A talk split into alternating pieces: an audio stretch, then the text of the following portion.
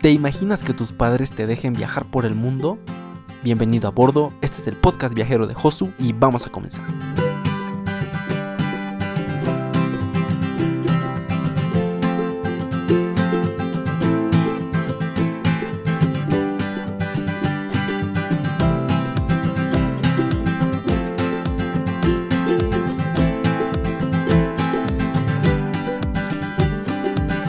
Buenos días, buenas tardes, buenas noches, te mando un saludo hasta ahí donde me estás escuchando. Quiero dar las gracias a todas las personas que me han ido apoyando en este proyecto de poder transmitir todos mis conocimientos y experiencias a través de este medio.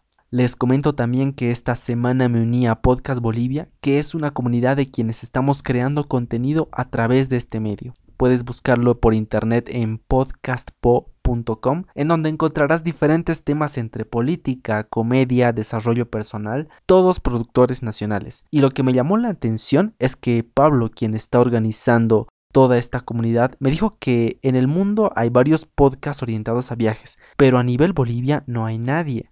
Por lo tanto, este, el podcast viajero de Josu, sería el primer podcast boliviano dedicado a esta bellísima pasión que compartimos grandes y chicos que es salir fuera de nuestra zona de confort y explorar el mundo.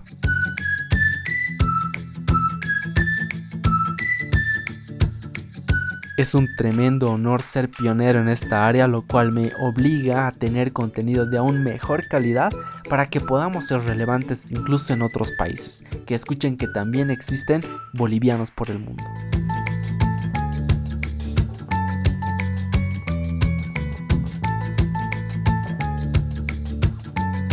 Y bueno, en esta oportunidad voy a realizar la primera entrevista de este canal, a nada más y nada menos que a mi mamá.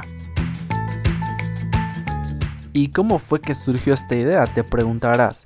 La razón es porque la semana pasada fue el cumpleaños de mi mamá y subí una foto de ella en Instagram para que quienes quisieran puedan mandarle sus felicitaciones, decirle algunas palabras. En eso surgió una pregunta en cómo es que mi mamá me da permiso para poder viajar tanto.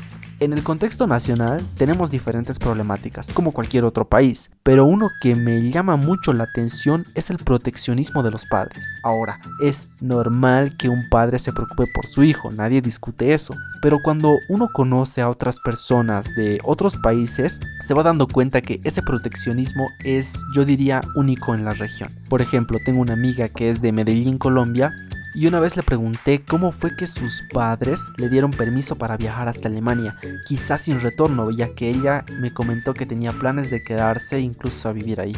A lo que ella me respondió es que su mamá textualmente le dijo, hija, tienes que salir y explorar el mundo, ve, ve, sin miedo. Esta actitud es muy rara de encontrar en padres bolivianos, y lo digo por experiencia ya que por algunos años trabajé en una organización que se dedicaba a enviar jóvenes a realizar proyectos de voluntariado en el extranjero. Luego de presentarles la oportunidad a los chicos, ellos muy entusiasmados, si podían, si iban ese mismo rato, pero se topaban con sus padres, quienes también venían a una segunda reunión informativa y luego de hablarles por casi una hora contarles experiencias de otros chicos y todos los beneficios que este programa tiene, al final se cerraban y no dejaban viajar a sus hijos. Me he topado con tantos padres así que perdí la cuenta. Incluso mi papá fue así. Siempre que le hablaba de viajar, él me decía que estaba perdiendo el tiempo, que me estaba equivocando, que yo tenía que enfocarme en mis estudios, la maestría, pelearme por un puesto en la sociedad para luego poder mantener a mi familia, estar cómodo, tranquilo hasta estar viejo. Así que créeme, sé lo que se siente. Ahora yo quiero que tú te pongas en situación. Si yo te dijera que puedes realizar un proyecto en el extranjero, ¿tus padres te darían permiso? Si la respuesta es que sí, pues felicidades, aprovechalo. Pero si la respuesta es no, o si lo dudas, entonces este podcast te va a interesar y sería muy bueno si incluso lo escucharas con tus padres, para que juntos podamos comprender que dejar ir a nuestros hijos da miedo, pero al final es la mejor opción. Y qué mejor ejemplo de un padre, o en este caso una madre, que deja viajar a su hijo que mi propia mamá.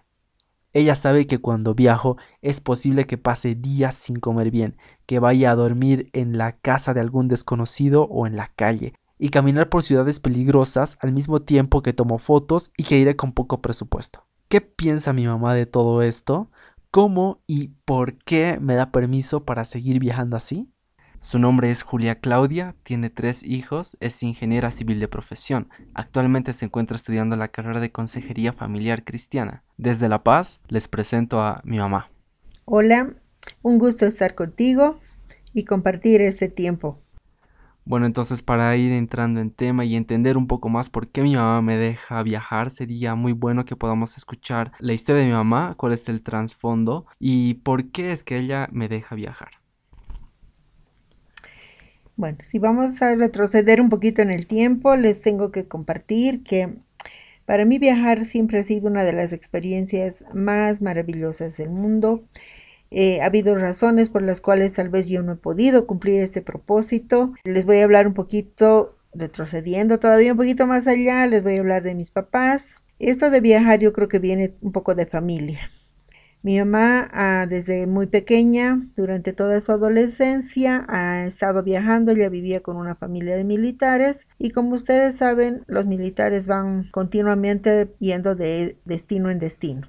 Entonces ella tuvo que viajar y de esa manera conoció y disfrutó muchos lugares de nuestra patria. Ella viajó durante muchos años y conoció desde el norte, se puede decir, hasta el sur, del este al, oeste de Bolivia. Por su lado, mi papá vivió gran parte de su niñez en una de las provincias de Oruro y posteriormente justamente con ese deseo de estudiar que él tenía no había en ese momento un colegio donde él, en la provincia donde él estudiaba y junto con un profesor decidió aventurarse a salir de la provincia, a salir de su pueblo y llegar a la ciudad. Entonces ya desde un principio era como que nuestros abuelos eran ya viajeros. Así es. Entonces había ese sentimiento de, de poder conocer nuevos lugares, eh, nuevas experiencias y siempre ir en busca, como dice mi papá, eh, de un futuro mejor. Así es que mi papá llegó a la ciudad, encontró personas muy buenas, llegó a, a, la ciudad de La Paz, encontró acá personas buenas que lo acogieron, tuvo la oportunidad de estudiar, él terminó sus estudios secundarios, terminó una carrera y terminó también una maestría. Mi papá es abogado de profesión y con esa iniciativa él pudo ya formar posteriormente una familia de la cual somos tres hermanos. Entonces se podría decir de que luego de terminar la carrera, la maestría y todo, ¿te impulsaron a ti también a viajar y, y conocer y abrir nuevos horizontes? No fue tanto así. El hecho de que ellos hayan salido, hayan viajado y hayan conocido, para ellos fue un poco duro. Hubo dificultades, como en todo creo en la vida, para conseguir algo uno tiene que esforzarse y no siempre las circunstancias son favorables. Entonces, a raíz de lo que ellos vivieron, tal vez de los momentos en que no pudieron tener la ayuda o el apoyo en algún momento y se vieron ante circunstancias difíciles, pensaron en dar a sus hijos todo aquello que ellos no habían tenido. Entonces, en ese sentido, yo crecí, yo creo con ese sentimiento también de viajar. Yo me acuerdo que desde muy pequeñita, desde que tendría 7, 8 años, yo veía las revistas, veía los periódicos, veía el canal de televisión y me encantaba los lugares que veía, soñaba con viajar, como les digo, debe ser algo innato, algo que venía así, como se dice, tal vez genéticamente, y pensaba mucho en viajar a Disney World. ¿No? Esas veces en los periódicos se anunciaba cada fin de año viajes a Disney World Pensaba después en estudiar, igual salir, terminar la escuela, pero surgieron algunos, algunas circunstancias, surgieron, eh, como les digo, tal vez la mm, mucha protección, se podría decir, de mis papás, que en realidad no, no estuvieron de acuerdo. Cuando yo salí a bachiller, no quisieron que yo viajara, no quisieron que continuara una carrera en otro lado y bueno, tuve que en realidad continuar una, hacer una carrera aquí y después de terminar la carrera, bueno, ya vinieron otras responsabilidades, se podría decir. Y como que un poco el sueño de viajar, que era mi principal motivación, quedó, por un tiempo yo lo vi perdido, quedó ahí sumergido y como que fue simplemente eso, un sueño. Pero de, con el pasar de los años, con el pasar del tiempo y viendo quien Josu también se despertó esa iniciativa de viajar, de pronto era él el que hablaba de viajar. Era él el que, el que quería viajar y no solo él, también mi hija. Empezaron a viajar y por esas razones que para mí fue como volver a retomar mi sueño. Fue encontrar de nuevo esa, esa, esa chispa, se podría decir, que, que yo tenía antes, esa, esa, mm, ese fuego, como se dice, en la mirada de decir, quiero viajar y quiero ir, quiero conocer otros lugares, quiero estudiar en otros países, quiero disfrutar de lo que es, eh, porque el mundo es tan grande, es tan inmenso, es tan lindo, hay personas en todo lado y creo que la, en la vida hay que aprender a disfrutar de todo eso, ¿no? No quedarnos en un solo lugar, que era mi idea inicial. Entonces, cuando vi en ellos esa motivación, que de alguna manera es posible que yo desde pequeños también les haya ido avisando tal vez mis sueños, en ellos nació ese deseo grande de viajar. Y es así que inicialmente obviamente uno trata y piensa que bueno, vamos, sí, vamos, les gusta viajar, perfecto, viajemos en familia, viajemos en vacaciones, fuimos a Coroico, los cuatro viajamos luego a Sucre, viajamos a Santa Cruz y así a diferentes ciudades. Sí, yo recuerdo que desde niño mi mamá siempre nos decía que tienen que viajar, tienen que conocer, entonces yo en ese rato, o sea, no tenía mucha conciencia, pero yo ahora me sorprendo de cómo es que mi mamá durante tantos lugares como dice que viajamos en Coroico, en Sucre, en Santa Cruz, cómo ella sola pudo lidiar con nosotros tres juntos. O sea, yo imagino que éramos muy revoltosos, no sé cómo éramos cuando viajábamos. Mm, sí, era difícil. Como les eh, decía, justamente mi sueño eh, quedó un poco frustrado por las circunstancias que me tocó vivir y yo he estado a cargo siempre de mis tres hijos. Por lo tanto, no solo viajar, ir al parque ya era toda una experiencia. Salir en la mañana, cuando ellos eran pequeñitos, tendría unos ocho años. Josu tenía cinco y Andrés, que es mi hijo menor, tendría un año. Entonces era, éramos nosotros en la mañana llevando nuestros sándwiches, nuestro refresco, cada uno con, bueno, como vivimos en La Paz, el clima no es muy caliente, así que si uno sale en la mañana con poleras para volver en la tarde, tiene que llevarse chamarra, tiene que llevarse su gorrito, su chalina, así que había una bolsa llena de solo chamarras, gorritos, chalinas, otra bolsa que tenía nuestros sándwiches, nuestras comidas y bueno, cada uno quería llevar sus juguetes. Entonces salíamos a la calle y era pues todo un no, se, no te despegues de aquí, no te agarres, no te sueltes. Y así llegábamos al parque, tenía que dividirme entre tres porque uno quería ir al columpio, el otro quería estar en el resbalín, el otro quería jugar en el carrusel y había que cada uno buscaba sus los juegos sus juegos favoritos. No fue fácil, pero era divertido. Eso sí les puedo decir que disfrutábamos mucho de estar en el parque y de la misma manera cuando nos tocaba viajar, noche antes era hacer las, las maletas, era poner la ropa, poner los juguetes, pero, pero sí lo hacía con mucho cariño, con mucho amor, porque realmente cuando podíamos viajar era, era todo un espectáculo y era una alegría muy grande.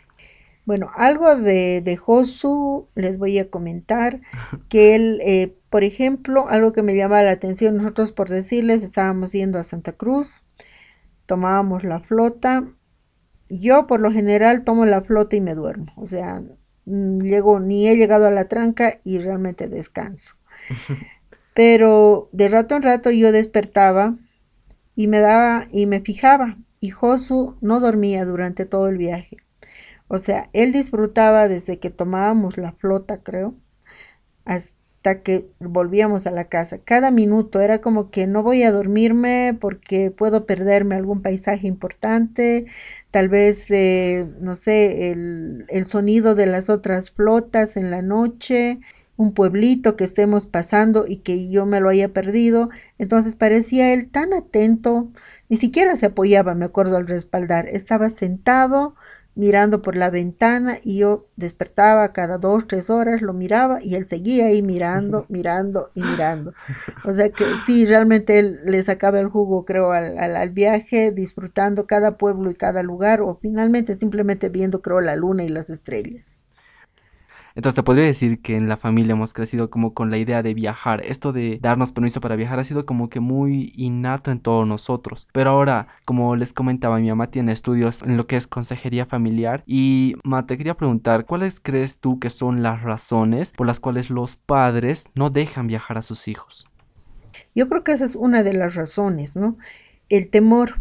Pero el temor existe en todo lo que hacemos pero pareciera que es más difícil cuando queremos que el hijo salga solo. Es como que si nosotros, si está con nosotros, está protegido, pero si se va solo, no está protegido. Entonces, ¿qué va a pasar con él? ¿Qué va a hacer él solo? Eh, ¿Y qué tal si no consigue, si no llega al destino? Lo mismo que yo tal vez en un momento pensaba, qué tal si le roban, lo asaltan y un montón de, de circunstancias que pienso que los papás podrían tener. Muchas veces ese temor les impide tal vez a los papás que el hijo vaya solo. Como les contaba inicialmente, yo cuando quise viajar, mis papás no me dejaron justamente por esa situación. Ellos tenían miedo de lo que a mí me pueda pasar allá y tal vez de que yo pueda tener o pasar circunstancias difíciles que ellos pasaron cuando estuvieron solos o cuando estuvieron viajando. Pero creo que esa no es una razón valedera para impedir, digamos, que nuestros hijos viajen, porque en realidad va a haber un riesgo en todo, todo lo que hagamos. Así salgamos de nuestra casa, así estemos yendo al colegio o a la universidad, es un riesgo. Siempre va a ser un riesgo estemos con nuestros papás o estemos sin nuestros papás, siempre pueden haber circunstancias de riesgo. Entonces, yo creo que lo que a mí me pasó, y en base a eso es que les digo que sí hay un temor de los papás, porque tal vez los hijos no puedan desenvolverse solos. Ahora, ¿por qué piensan que no se pueden desenvolver solos? Otro, otro aspecto que yo veo es también que han crecido muy sobreprotegidos los hijos. Entonces, los papás se enfocan en que no nos falte nada, se enfocan tanto en que no, no tengamos nosotros necesidades de ningún tipo, que empiezan y nos dan todo, nos empiezan a, o sea, desde el desayuno, tu comidita, tu almuerzo, yo te lo arreglo esto, yo te lo llevo esto. Es más, uno se pone a hacer las tareas de los hijos. ¿Por qué? Porque quiere que el hijo lleve el mejor cuaderno, porque tenga la mejor nota. Y entonces anulamos a nuestros hijos. No dejamos que ellos desarrollen su creatividad. Y por esa razón, bueno, pues sabemos que ellos no van a poder hacerlo y nos empeñamos tanto en, ayudarlos que al anularlos, evidente, es posible que no lo puedan hacer, que ante una circunstancia difícil no se puedan desarrollar. Otro aspecto que yo veo también es un poco de egoísmo en los papás. ¿Egoísmo en qué sentido? A veces algo con lo que yo me he topado y tal vez muchos hayan vivido es el hecho de que muchas veces si ven a la mamá, no falta una persona que te diga, bueno, ahora eres mamá y ahora entonces de hoy en adelante solo tienes que pensar en tu hijo. O sea, es como que tú ya no cuentas. Te anulan prácticamente. O sea, como que ser mamá es tener tu hijo y bueno, te vas a tener, hay una palabra ahí que no me gusta, que creo que no debería ser un atributo de una madre, y es, tú te tienes que sacrificar por tu hijo. Y esto de sacrificar, si lo analizamos o si vemos una definición de sacrificio, no de sacrificar, dice sacrificar es hacer algo difícil o que no nos gusta o renunciar a una cosa por beneficiar a alguien o por obtener algo. Pareciera que tener un hijo pues es renunciar a mi vida, renunciar a mis sueños. Y eso es algo cultural que viene. Yo lo he vivido, como les digo, porque ese, ese sacrificio y alguna vez, y a ustedes también les han debido decir, eh, yo me he sacrificado por ti. Entonces ponen detrás de nosotros una carga de yo me he sacrificado, ahora te toca a ti sacrificarte. Como hijos, nosotros aprendemos de nuestros papás. Ellos son nuestro modelo. Lo que ellos nos digan, no va a impactar tanto como lo que ellos hagan, sea bueno o sea malo. Entonces nosotros vamos a hacer una copia de lo que ellos son. Por lo tanto, cuando los papás nos dicen que nos se han sacrificado por nosotros y se han sacrificado porque quieren que nosotros no pasemos las dificultades que ellos han pasado, porque no quieren que eh, tengamos las incomodidades que ellos han tenido, entonces llega un punto donde realmente ellos se sienten como que han dejado pasar también sus sueños, pero ha sido un sacrificio poder criar al hijo. Entonces, este sacrificio a la larga como que se da la vuelta, porque el hijo ha visto que sus padres se han sacrificado y llega un momento en el que el hijo resulta que también se sacrifica y él aprende que el sacrificio es parte de, de su vida. Entonces, cuando surge una situación difícil, él también puede sacrificar sus sueños, puede sacrificar su carrera, puede sacrificar aquello que más, más le gustaba o aquello que estaba en sus planes de niño o de joven. Entonces me parece que el sacrificio no sería la palabra correcta para ponerlo, digamos, en, en lo que es yo voy a educar a mi hijo. Tal vez responsabilidad, sí, y amor. Lo que nosotros deberíamos tener desde el momento en que somos padres es amor porque creo que no hay nada más, más triste, les digo, que ver o que sentir que tu hijo te diga yo he sacrificado, yo me he sacrificado por esto, o yo me he sacrificado por ti, o yo he sacrificado mis sueños por, por hacer algo. Entonces, no es bueno, me parece a mí, enseñarles a nuestros hijos que la vida sea un sacrificio, que tener hijos sea un sacrificio, que cuidar a los padres después cuando ellos lo necesitan sea un sacrificio. No, tiene que ser algo que nos nazca y lo hagamos por amor, sin dejar de lado el hecho de que si yo soy madre, no es que me he anulado como mujer, me he anulado como hermana, me he anulado como hija, me he anulado como profesional o me he anulado como amiga. Tendría que yo aprender a balancear todos esos aspectos y sí, si ser madre es un regalo de Dios, pues debo recibirlo así, como un regalo. O sea, yo no me voy a sacrificar por un regalo. Sí voy a ser responsable con ese regalo que Dios me ha enviado. Y voy a ser responsable también con la vida que a mí me ha dado. En la Biblia hay una parábola de los talentos, donde Jesús reparte talentos a tres diferentes personas hay dos personas que multiplican esos talentos. Talentos vendría a ser como una moneda, una divisa. Puede ser una divisa, sí. En este caso le pone los talentos como, bueno, te voy a dar tres monedas, a ti te doy dos monedas y a uno una moneda. Pero en realidad talento, talento vendría a ser también un don que nosotros tenemos, algo que nosotros recibimos, es como un regalo, Dios les da algo y les dice que lo multipliquen. Dos de ellos multiplican y hay uno que no lo multiplica, que lo guarda para sí, porque no quiere perderlo. Y yo un poco lo asemejo esto, tal vez hablando de lo que estamos ahora compartiendo sobre nuestros hijos, de que a veces, eh, ahí me refería un poco con el egoísmo, de que queremos que el hijo se quede solamente a nuestro lado, de que queremos que todo lo que él puede dar se quede ahí encerrado tal vez en mi casa, y como yo me he sacrificado por mi hijo, bueno, quiero que mi hijo se sacrifique por mí, que esté siempre a mi lado, que no me abandone, que no me deje, que en algún momento él sea mi sustento. No digo que sea malo, no digo que un hijo se tenga que ir y bueno, ya tú me has educado y ahora yo voy y tomo mi, mi, camino y no me acuerdo de ti. No estoy hablando de eso. Siempre estoy hablando en el marco de lo que es el amor, entonces, si yo he criado a mi hijo, si yo veo que él tiene talento para hacer algo, si yo veo cuáles son sus aptitudes, sus sueños, pues entonces debo multiplicar esos talentos, o sea, debo hacer que él salga al mundo. Yo pienso que los hijos no son de nuestra propiedad, los hijos vienen de Dios y si Dios nos los ha dado, así como nuestra vida, en algún momento todos vamos a tener que partir, nosotros, nuestros padres, nuestros hijos.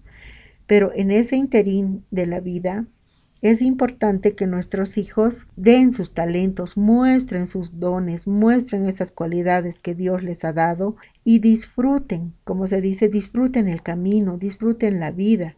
Y en ese trayecto de disfrutar lleguen a más personas. A mí me emociona Les digo, realmente yo vivo con cada historia que Josué me cuenta, con cada persona que él conoce, con cada mano que puede tender a alguien que encuentra en el camino y también me emociono con esas personas que igual le dan una mano a él, que le ayudan en su camino, con esas experiencias que él comparte y cómo él realmente va creciendo.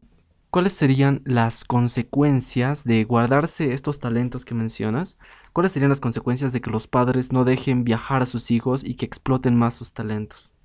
Lo que es bueno, si yo no desarrollo mis talentos o si no lo puedo expresar, pues me los guardo para mí. Bueno, eso les hablo personalmente, ¿no? Cuando yo ya no pude viajar, por ejemplo, cuando tuve que estudiar acá, porque para mí viajar era un sueño. Para otros podría ser no sé, tal vez el deporte sea un sueño, la música sea un sueño, pero cuando lo que tú quieres hacer no lo puedes hacer, entonces como que sientes que algo dentro de ti se está muriendo. Sientes que bueno, tienes que hacer lo que lo que venga de ahí en adelante, pero tal vez es más una obligación, es un agradar a tus papás en lo que ellos quieren, pero no hay el mismo el, el mismo entusiasmo, se podría decir, el mismo amor con aquello que uno está haciendo. Ahora, evidente, hay circunstancias, puede pasar muchas cosas, pero creo que también es importante nunca dejar morir ese sueño. Y como les digo, ese sueño en mí volvió a nacer el momento que mis hijos decidieron empezar a viajar. Y ahora que lo tengo vivo, la verdad es que yo creo que igual voy a empezar nuevamente a retomar donde he dejado mi sueño y no solo voy a vivir de las experiencias o de los sueños o de los viajes que ellos hacen, sino que realmente estoy pensando en cumplir ese sueño. Porque la esperanza sigue ahí. Mientras haya vida, haber esperanza y Dios mediante voy a poder sí realizar mi sueño también de poder viajar. Ahora también existen muchos Existen muchos padres que sí están de acuerdo con que sus hijos vayan, viajen, exploren, pero ya no hablando tanto de los padres, ahora hablando de los hijos, hay veces que los padres no confían en sus hijos para que ellos salgan. Entonces, ¿qué podría, qué podría hacer un hijo para ganarse la confianza de sus padres para que ellos les den el permiso para poder viajar? Para un hijo, para un hijo es importante, voy a recurrir un poquito también a lo que es un versículo de la Biblia donde dice que debemos honrar al padre y madre. Entonces creo que un principio fundamental para un hijo es honrar a sus padres. Aún los padres sean imperfectos, aún los padres cometan errores, uno debe, les debe la honra. Para los hijos creo que es importante que ellos aprendan a honrar a sus padres a pesar de los errores que ellos han cometido, a pesar de las eh, circunstancias que les han tenido que pasar, que porque para nadie ha sido fácil. Y muchas veces uno lleva ese dolor y tal vez ese temor, como les digo. Cada hijo debería autoevaluarse, creo, y ver, ¿no? Eh, en base a lo que son los principios universales, cuáles son esos pasos que él tiene que ir siguiendo, cómo va a ir ganándose la confianza de los papás, si es que no tiene esa confianza, ¿no? Entonces yo tengo que ver qué tan confiable soy realmente con las actividades que hago, por qué mis papás no confían en mí, qué, me, qué está pasando, qué es lo que no estoy haciendo bien, qué áreas de mi carácter tengo que ir cambiando, confianza, puntualidad, mi actitud, mi decisión, todos esos parámetros para que los papás puedan ver en ustedes ese cambio, puedan ver que realmente van a poder confiar en ustedes. Y como les digo, sí va a haber un temor, pero también hay que aprender a hablar con los papás, o sea, los papás van a entenderles, los papás van a poder escucharlos. Intenten hablar con ellos, intenten hacer un diálogo, van a ir ahí conociéndolos más. A veces uno piensa simplemente que no me van a dejar y no conocen realmente tal vez circunstancias que sus papás han tenido que pasar. Esto de cómo también ganarse la confianza de los padres, yo lo he vivido mucho porque en un principio, como les contaba, mi papá tampoco tenía mucho, muchas ganas, mucho interés de dejarme viajar, pero luego de ver que he estado viajando más, conociendo y aprendiendo muchas cosas y también madurando en el camino, fue que después también me dijo, sí, entonces eh, creo que estás haciendo algo bueno. En mi familia también, mi hermana, la primera vez que iba a mochilear, mi hermana me dijo así, justo cuando ya estaba saliendo, eran como las 6 de la mañana y me dijo, si no vas, te doy mil dólares. Entonces yo era de, no, realmente quiero viajar también esto lo vi con otras personas que sí realmente tienen la intención de viajar, ellos se planifican y todo, pero cuando les preguntan a sus padres, es como ellos le dicen lo mismo, que no, que, que por qué vas a viajar, que tienes que estudiar, tienes que enfocarte a esto, cuando en realidad lo que tenemos que hacer es buscar la confianza de nuestros papás escucharlos y también dialogar con ellos y que ellos vean que nosotros somos lo suficientemente maduros y responsables para tomar ese reto, para animarnos a salir fuera de nuestra zona de confort y de que estamos listos. Ahora dirigiéndonos más a lo que son los papás, ¿cuáles serían eh, los beneficios más que tú hayas visto de que nosotros hayamos viajado? Bueno, el, uno de los beneficios, bueno, para mí ha sido la satisfacción, la alegría de ver que estaban realizando lo que querían. Los beneficios que, bueno, les voy a hablar un poco de los beneficios que yo he visto en cada uno de mis hijos. Esto de viajar lo pueden hacer de diferentes maneras, que yo creo que cada uno de mis hijos en este sentido ha escogido una manera de poder viajar.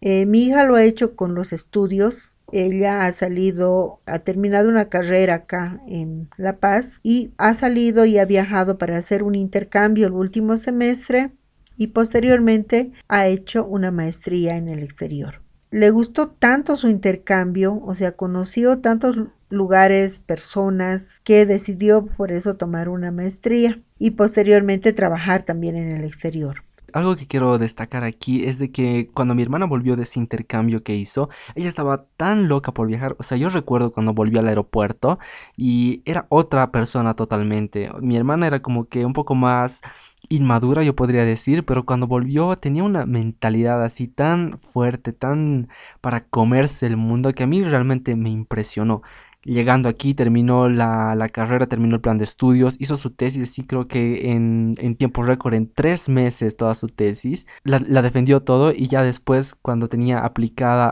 a su maestría, pues se fue totalmente. O sea, decía que no, no podía estar como que mm, encerrada. Es, cierto, entonces, bueno, y ahí fue una madurez, aprendió a valorar más incluso en un principio les hablaba de lo que es sacrificio, ¿no? De que a veces los papás nos ponen esa mentalidad de, bueno, yo me he sacrificado por ti, ahora no, ¿cómo te vas a ir y me vas a dejar? Pero resulta que es todo lo contrario. Cuando un hijo sale, cuando un hijo viaja, cuando un hijo afronta tal vez esas dificultades de no tener a su papá o a su mamá quien les resuelva los problemas a su lado, recién valoran el esfuerzo que un padre ha hecho, el esfuerzo que han hecho en lo económico, en, el tiempo. Y yo les digo, si a los papás sobre todo, si un hijo viaja y vuelve, van a realmente experimentar un cariño más grande del hijo que eh, antes de partir que cuando ha llegado. Realmente son mucho más cariñosos, mucho más amorosos, mucho más dispuestos a dialogar. Es otra etapa. En el caso de Josu, él escogió viajar inicialmente no por estudios, sino él, él, decidió viajar a más lugares. Él lo hacía en sus vacaciones, él reunía el dinero para poder viajar. Me acuerdo que la primera vez teníamos los chanchitos, una alcancía, era un chanchito y él ahorró durante todo el semestre moneda a moneda justamente como les hablaba de que habían dificultades y problemas, a mí no me dio el, dinero, no fue que me dijo él, mamá, yo voy a viajar y voy a necesitar, qué sé yo, tal cantidad de dinero. Y yo, ah, bueno, hijo, toma, aquí está el dinero y tú puedes viajar. No, no fue así. Fue una manera, él sabía que no, no, no iba a poder, digamos, eh, yo solventar un viaje que él haga y tal vez incluso en ese momento no solo, pero él eh, hizo su ahorro, él, algo que me gustó mucho, y esto va para los hijos, era el hecho de cómo lo planificó. Eso a mí me dio mucha confianza. Saber que él había investigado dónde iba a ir, cómo iba a ir, dónde iba a llegar, qué pensaba comer, cuánto tiempo pensaba quedarse y en cuánto tiempo lo iba a realizar. Entonces, saber que él estaba, que conocía el lugar donde iba a llegar, la planificación que él había hecho fue importante para mí, en mí poner la confianza. Como él decidió hacerlo en forma de mochilero, obviamente que había un temor en mí, como les digo, un temor, no un pánico, es un temor. Cuando él me dijo que iba a ir y su primer viaje lo, hizo, lo, lo hizo hacia Arica. Agarró su mochila, tenía todo preparado, creo que un par de sándwiches. Siempre decía que menos es más, o sea que cuanto menos cosas lleve, mejor, porque le iba a ser problemático. Entonces, cuando él me dijo que iba a ir de mochilero, la verdad que yo me quedé un poquito así, como se dice, en shock. no dije nada, pero algo que me convenció mucho fue, eh, bueno, no, dos cosas. Uno, saber que eh, Dios iba a ir con él, que iba a cuidarlo, que iba a protegerlo, puse mi confianza en Dios. O sea, no iba a poder yo cuidarlo porque no iba a estar delante de mí, pero creo que sí puse mi confianza en Dios y saber que Él iba a protegerlo, iba a cuidarlo, me dio paz en mi corazón. La segunda fue que Él me dijo, no quise, como les digo, me quedé en shock, lo miré y fueron dos palabras que hasta ahora eh, están muy, muy grabadas en mí. Fue el hecho de que Él me dijo, mamá, confía en mí. Fue la forma en que lo dijo, tal vez mirándome a los ojos, mirándome de frente, viendo esa angustia que tal vez había en mi corazón, un poco de temor, pero al pedirme él que yo confiara en él, eh, realmente no dije nada más y le dije sí, lo abracé. Salimos en la mañana, me acuerdo, yo le pedí acompañarlo hasta la tranca de Chica Grande, que es a la salida del Alto, para tomar la carretera hacia hacia Patacamaya. este era justo el primer momento en que ya iba a viajar de mochilero. Y yo tenía como que planificado un lugar donde iba a hacer dedo a los camiones o a autos para cualquiera me lleve. Entonces llegamos hasta la tranca y justo hace rato que ya yo me puse así y le dije, ma, si desde este punto voy a empezar a hacer dedo. Y mi mamá, o sea, nos despedimos, mi mamá se fue al frente de la carretera y solo como, que nos estábamos viendo. Mi mamá estaba como que un poquito más alejada para ver qué tal, cómo iban las cosas. Hasta que pasó algo así como una media hora y llegó un camión, paró y este fue el que me llevó. Desde ese rato, ¿cómo fue? Sí, o sea, yo todavía me acuerdo que estaba ahí al frente y no sabía cuánto tiempo nos íbamos a quedar ahí. Cada que pasaba un vehículo, yo miraba al frente y todavía Josué estaba parado ahí al frente. Venía un camión, él alzaba la mano, pasaba el camión y seguía parado al frente. Pero en uno de esos instantes pasó un camión, se detuvo unos, unos metros adelante yo no lo vi, era como que lo estaba tapando y de pronto el camión volvió a partir. Y en ese momento, cuando el camión partió, Josué ya no estaba al otro lado de la carretera. Entonces fue una, ¿cómo les digo? No sé, como, como cuando dicen eh, tu corazón se hace un nudo. Fue de pronto saber que estaba yendo en ese camión. Evidente yo no sabía hasta dónde estaba yendo, no sabía eh, en qué momento él me iba a llamar porque obviamente no tenía el chip del lugar donde estaba yendo y en carretera posiblemente no tenía la señal. Pero como les dije anteriormente, algo que a mí me, me ayudó mucho, me dio mucha confianza, fueron recordar sus palabras y saber en quién yo estaba confiando. Estaba confiando en mi hijo, en lo que él iba a hacer, en lo que él tenía planificado. Sabía y también habíamos hablado un poco antes de su vida, de lo valioso que era la vida que él tenía y que no la podía desaprovechar. Entonces yo sabía que él lo estaba haciendo bien y también tenía esa confianza, como les digo, en que Dios iba a proveer lo necesario durante su viaje. A lo largo de los viajes así, viajando así, también he aprendido que uno de los beneficios que ganamos los hijos es que tenemos más conciencia en el dinero, o sea, somos totalmente responsables de todos los gastos que vamos a realizar. Si es que vamos a comprar, no sé, un souvenir caro, si es que vamos a comprar agua o de dónde vamos a comprar algo, entonces tenemos más sentido de entre ahorrar, economizar y darle proporción a todos los a todo el dinero que vamos a gastar. Entonces, esto también es uno de los beneficios de poder viajar. También cuando yo hice un viaje Brasil a un voluntariado, justo al voluntariado que les comenté de la organización que estaba trabajando.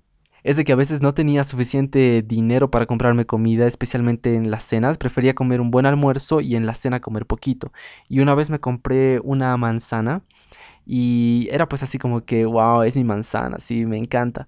Y me puse incluso música, así todo, era como que la cena perfecta abrí mi manzana y estaba podrida. Entonces, ese rato es como que se me vino el mundo abajo y ya no había como que tiempo para salir afuera a comprar otra manzana porque ya estaba todo cerrado. Entonces, simplemente pues me senté, agarré mi manzana y me la tuve que comer. Ese rato, o sea, cada mordisco que le daba la manzana era como que yo automáticamente mm, tomaba conciencia del esfuerzo que, que hacía mi mamá para ponerme comida en la mesa todos los días. Entonces, ese es otro de los beneficios súper grandes que ganamos los hijos cuando salimos afuera, cuando ya no estamos bajo las alas protectoras de nuestros padres.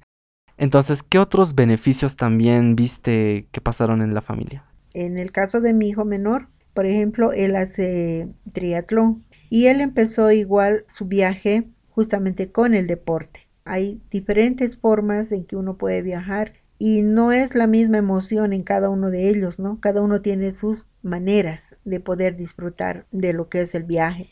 Para él era disfrutar de cada competencia, primero en, los nacionales que se hacían acá en la ciudad, a veces había que ir, algún, me acuerdo, fuimos a Oruro, eh, gracias a la preparación que él tenía, al esfuerzo que le puso, tuvo la oportunidad de ir con el deporte, él a dos países. Él fue a Argentina, luego también se fue a Ecuador, igual solo, solo con su bicicleta, y a competir allá. Que también, bueno, si hablamos del temor, obviamente que igual es lo primero, ¿no? ¿Y qué pasa si hay un accidente tal vez ahí? Si yo no voy a estar para poderlo socorrer. Pero como les digo, creo que son experiencias que nuestros hijos tienen que pasar. Si tuvo alguna dificultad o algún problema con pasajes o algo, lo supo resolver, lo supo solucionar y eso también él le dio un crecimiento. Ah, me, me olvidaba que también él hizo un voluntariado él, fue por tierra y justo había un bloqueo en la carretera. Esto era yendo a los Juegos Panamericanos en Lima, Perú, el año pasado. Sí, y la carretera a, la altura de Arequipa estaba bloqueada. El plan era que él agarre, se vaya al desaguadero y el desaguadero tome, tome un bus directo hacia Lima. Pero como no nos anoticiamos de que había el bloqueo, prácticamente él me llamó en Puno y me dijo, no hay bus a Lima, dice que la carretera está trancada, así que estamos yéndonos hacia Puno, estoy con algunas personas que he conocido en el bus y te voy a llamar en cuanto yo pueda. Entiendo que para algunos papás esto pueda ser, wow, no, o sea, está solo y ahora no hay movilidad, evidente, pero creo que en todo Nuestros hijos tienen que aprender, tienen que aprender a solucionar sus problemas y si no es a esta edad, si no son este tipo de problemas, si nosotros cuidamos todo el tiempo de que no les pase nada, como si fueran unos vasitos de cristal, va a llegar un momento en que tarde o temprano van a afrontar un problema y tal vez sea mucho más serio y en ese momento, si no tienen la experiencia para resolverlo, tal vez se puedan quebrantar y tal vez puedan sufrir más, se podría decir. Les va a ser mucho más difícil poderse levantar. Es igual que cuando un niño empieza a gatear. Si yo quiero que mi hijo que está aprendiendo a caminar no se caiga, pues en algún momento cuando sea más grandecito se va a caer y si no sabe poner las manitos como les enseñamos a los bebés, pues va a ir su cara directamente al piso y bueno, ahí vamos a tener una gran herida. En cambio, si sabe caer, se va a levantar y va a seguir caminando. Ahora, en el sentido que mencionabas de que hay una edad en la que tenemos que resolver nuestros conflictos, aprender, ¿dirías que hay una edad para dejar a los hijos viajar solos o cuál sería la edad adecuada? Durante todo nuestro desarrollo hay diferentes etapas por las cuales se va atravesando, un niño va atravesando. De 0 a 7 años hay un miedo a la ausencia de los padres. Entonces es importante en esta etapa que el niño tenga siempre el respaldo, que esté junto a la figura paterna y materna. Es muy importante en esta etapa para que él tenga confianza. De 7 a 14 años existe un miedo en el niño a no ser agradable a otros. Es una etapa escolar, por lo tanto se va a enfrentar a nuevas amistades. Lo que como padres tenemos que hacer en esta etapa es estar junto a ellos en las actividades que a ellos les gustan. De los 14 a los 21 años hay un miedo al cambio. Están en una etapa iniciando la adolescencia, por lo tanto se van a presentar en ellos cambios tanto físicos como cambios psicológicos. Entonces ellos necesitan su espacio y es bueno en esta etapa que los padres les hagamos saber a ellos que nosotros estamos ahí para cuando ellos nos necesiten. Y entrando a la etapa de los 21 a los 28 años, que en realidad considero yo que esta es una etapa importante, creo que la mejor para que los hijos viajen solos, es una etapa donde se tiene el miedo a la rutina, miedo a la toma de decisiones, porque es en esta etapa donde terminando el colegio ellos tienen que enfrentar nuevos retos, nuevas decisiones, como la carrera que van a estudiar, posteriormente el trabajo que van a desarrollar, la pareja con la que se van a casar. Antes de tomar estas decisiones, es importante que la persona pueda descubrir el sentido de la vida. Dentro de todo eso hay un propósito por el cual hemos sido creados y hay una identidad que debemos desarrollar, de saber que nosotros somos únicos y este es el momento en que él tiene que fijar metas nuevas. Entonces, para fijar estas metas, yo tengo que conocer todos los ámbitos, ¿no? Todos los aspectos positivos y negativos que rodean, digamos, a mi vida. Y es bueno conocer acá nuevos lugares, es bueno conocer nuevas experiencias, nuevos estudios. Y todo esto nos va a ayudar a encontrar realmente el propósito que tenemos en nuestra vida, nos va a ayudar a llegar a nuestras metas.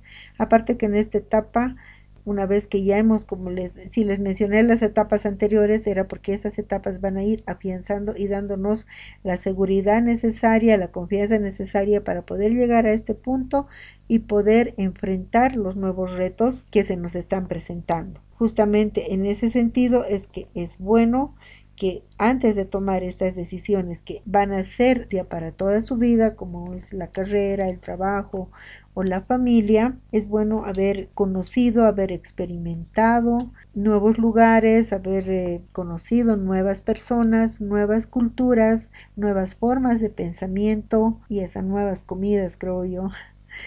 Muchos se ha hablado de que tenemos que salir de nuestra zona de confort para poder crecer y esto es muy cierto y según este estudio hay edades en las que nosotros tenemos que desarrollarnos. Entonces esta edad de los 21 hasta los 28 años vendría siendo como que crítico en nuestras vidas. ¿Y dónde podemos encontrar este salir de nuestra zona de confort? Pues no va a ser en nuestras casas, no va a ser con nuestros padres, siempre va a ser afuera, siempre va a ser enfrentándonos a nuevos desafíos, otros proyectos, incluso saliendo del país. Yo pienso que es una de las mejores formas de salir de nuestra zona de confort ya que te vas a enfrentar con personas que tienen diferente forma de ver la vida, vas a agarrar diferente tipo de moneda, personas que tienen diferentes religiones y aquí es donde vas a poder experimentar realmente el, crecimiento que tienes. Exacto, si por el miedo justamente ha sido una de las causas por las cuales uno no ha desarrollado sus sueños, porque en esto de viajes y lo podemos extender tal vez un poquito más a cualquier tipo de, de sueño que tengamos, ¿no? De deseo, de anhelo, de proyecto que hayamos venido desarrollando desde que éramos pequeños, este miedo o este anhelo se va a enquistar dentro de nosotros, o sea, se va a cerrar. Nuestra mente eh, lo va, no lo va a hacer desaparecer, porque les digo, porque la mente no borra nada, eh, todo se queda en nuestra mente. Y en algún momento posterior de nuestra vida, este anhelo o este sueño va nuevamente a despertar o va a salir o lo vamos a recordar pero ya con amargura. Esto puede, puede traer amargura a nuestra vida, puede poner eh, dolor en nuestra vida. Y muchas veces como les hablaba es bueno yo he sacrificado mi sueño por esta situación esto no es bueno, ¿no? Porque no hemos venido para sentir esta amargura, no estamos en la vida, sino estamos acá para disfrutarla, ¿no? En todas las etapas que nos toque vivir. Creo que cada etapa de nuestra vida tiene algo muy importante. Y lo importante es que cada etapa la vivamos con amor, la vivamos con agradecimiento.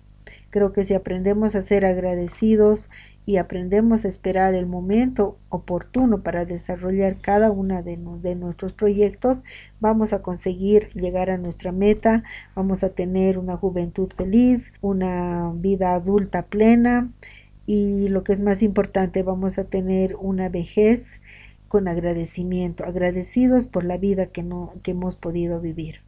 ¿Y qué pasa cuando alguien llega a la vejez con esta amargura? Pues como ya lo habíamos hablado, esto se repite y vamos a, vamos a reflejar estas frustraciones en los hijos que tengamos y en las próximas personas que vengan y al final esto se va a volver una cadena. Entonces es muy importante, padres, dejar viajar a sus hijos porque esto es bueno, es saludable. Hijos, chicos, gente de mi edad, Anímense a viajar, vayan lo más lejos que puedan el mayor tiempo posible, porque así como hemos visto, esto es bueno, esto es saludable y es lo que tenemos que hacer ahora a nuestra edad. Así que gracias Ma por estar aquí, gracias por brindarme tu tiempo y por todo lo que nos has podido enseñar. No sé si quieres decir algo más antes de despedirte. Eh, primero agradecer a Dios por los hijos maravillosos que tengo. Un beso grande para Danitza, para Josué, para Andrés y uno también para Bashek, mi yerno, que igual es un hijo para mí. Dar gracias también a Dios por la oportunidad que me ha dado, porque ellos han hecho renacer nuevamente esos sueños que yo tenía dormidos. Eh, bendigo sus vidas. Y para todos ustedes, papás, hijos, eh, desearles igual que Dios bendiga sus vidas y que aprovechen esta temporada, este tiempo que estamos todos en casa para fortalecer más sus relaciones, para conocerse mejor y bueno, para planificar sus próximos viajes. Si llegaste hasta aquí, muchas gracias por escucharnos, te mando un abrazo muy fuerte y al fin de semana vendré con un nuevo podcast, un nuevo destino, así que hasta entonces, que estén muy bien y adiós. Chao a todos.